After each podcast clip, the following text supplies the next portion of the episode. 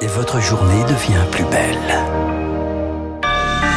C'est un plaisir de vous accompagner jusqu'à 9h. En attendant, il est 7h30. – 7h, 9h, la matinale de Radio Classique avec Renaud Blanc. Et à 7h30, le journal nous est présenté par Charles Bonner. Bonjour Charles. Bonjour Renaud, bonjour à tous. À la une ce matin, le projet de loi anti-Covid est enfin approuvé. Loi votée cette nuit par l'Assemblée nationale. Sénateurs et députés se sont mis d'accord avec plusieurs changements.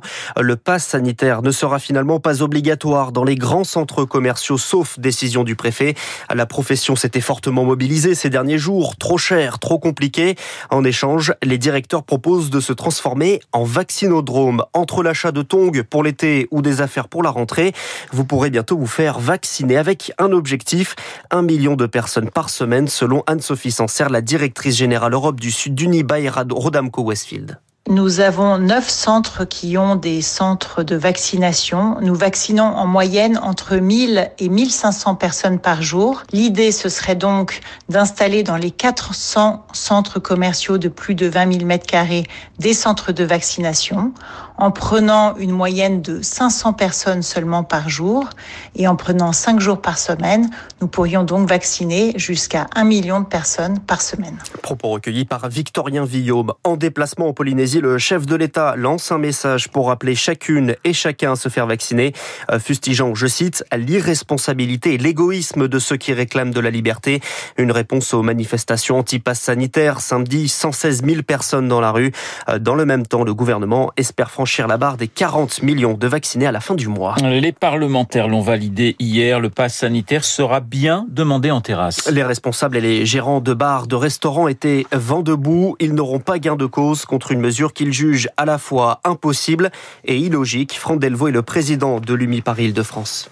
Les bars, les restaurants, on est la variable d'ajustement de ce gouvernement. On nous met de plus en plus de contraintes. On nous oblige à avoir le pass sanitaire dans les établissements. On peut le comprendre, mais pas en terrasse. Il n'y a aucun épidémiologiste qui dit qu'aujourd'hui, on peut être source de cluster en terrasse. Donc on ne comprend pas comment voulez-vous qu'un responsable de restaurant contrôle à la fois et l'intérieur du restaurant et sa terrasse. Imaginez des gens qui vont arriver, ils vont s'asseoir en terrasse et puis après on va les contrôler et on va leur dire bah non euh, c'est rouge donc vous pouvez pas rester, faut partir, ça va être impossible. Franck Delvaux avec Marie Marty-Rossian, la mesure devra attendre la validation de la loi par le Conseil constitutionnel saisi par Jean Castex.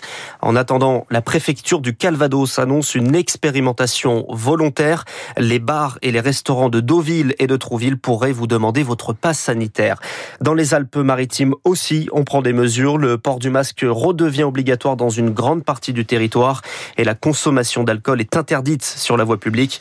Là-bas, le taux d'incidence est l'un des plus élevés du pays, 459 cas pour 100 000 habitants. Charles, à l'échelle nationale, plus de 15 200 cas recensés hier et pour eux, l'isolement sera bien obligatoire. Ce sera inscrit dans la loi 10 jours sans sortir de chez soi, sauf entre 10h et midi. Les contrôles seront faits par l'assurance maladie. Par ailleurs, la vaccination va devenir obligatoire pour les soignants, les pompiers, les professionnels de santé. Mesure effective le 15 septembre. Après ça, les salariés qui ne respectent pas euh, seront, euh, ne seront pas licenciés, mais interdits d'exercer avec suspension de salaire. Alors autant de mesures nécessaires pour enrayer, vous l'aurez compris, une reprise de l'épidémie. Car des clusters apparaissent, notamment dans les boîtes de nuit, à Bordeaux, dans les Vosges et désormais à Lille, 78 personnes en quelques jours.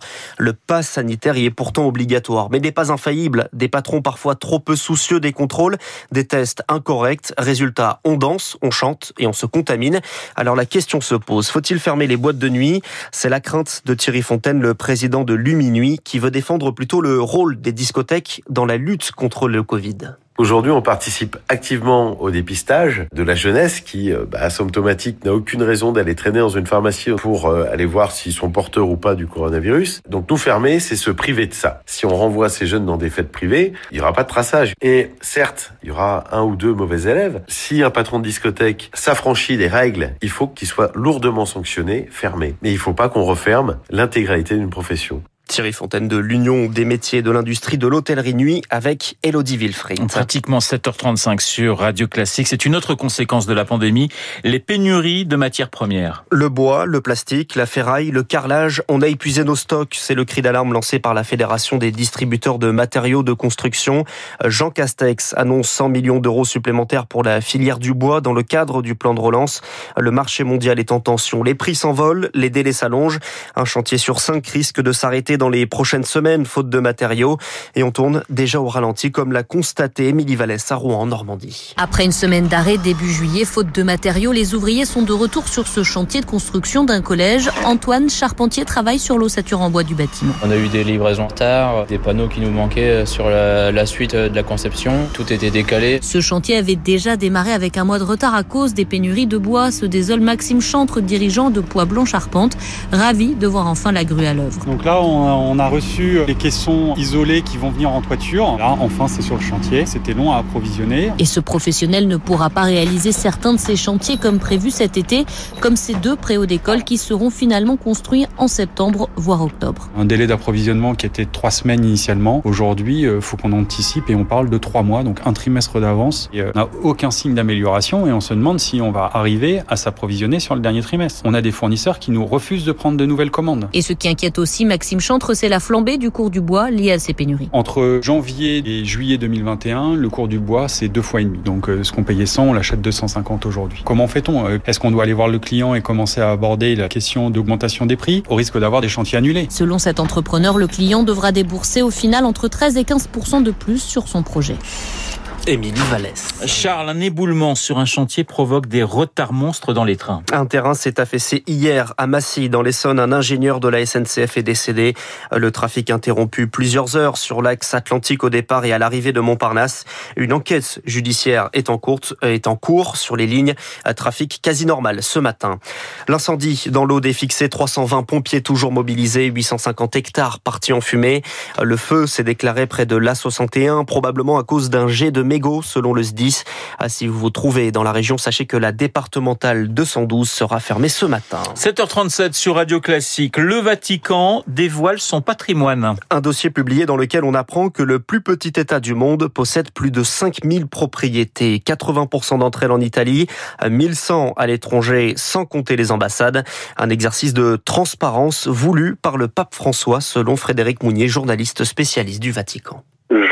Ces dernières années, le patrimoine immobilier du Vatican était géré, disons, à l'italienne, c'est-à-dire de façon relativement opaque. Cette publication du patrimoine immobilier, c'est vraiment une démarche politique de la part du pape François pour dire aux fidèles catholiques désormais, votre argent sera bien géré et nous allons mettre un terme aux pratiques dévoyées qui avaient trop souvent cours à l'intérieur du Vatican. Frédéric Mounier avec François Villeman. Et puis on termine avec les JO et la première Marseillaise pour les Français. Romain Canon, 24 ans, sélectionné en dernière minute pour ses premiers Jeux Olympiques. Il remporte le tournoi d'épée. Autre médaille en judo, moins 52 kilos. L'argent pour Amandine Bouchard, battue en finale, et forcément déçue de ne pas décrocher l'or. Je suis triste parce que j'étais à deux doigts de réaliser mon rêve. Moi, je repars avec une médaille d'argent, mais ça m'embête parce que je voulais réaliser ce rêve. Donc ouais, c'est frustrant parce que ces 20 secondes, c'est les 20 secondes les plus longues de ma vie. Où, on se sent impuissant et où on voit son rêve s'échapper. Ouais, c'est dur. Amandine Bouchard sur France Télévisions. Et il y a moins d'une heure, Sarah Léonie, Sarah Léonie Kizik s'est qualifiée pour les demi-finales dans la catégorie moins 57 kilos en judo. En revanche, toujours en judo, Guillaume Chen est éliminé au deuxième tour. Merci Charles, on vous retrouve à 8h30 pour un prochain point d'actualité. Il est 7h39 sur Radio Classique. Dans un instant, les spécialistes, eh bien, nous allons rester au Japon puisque nous allons retrouver notre correspondant à Tokyo.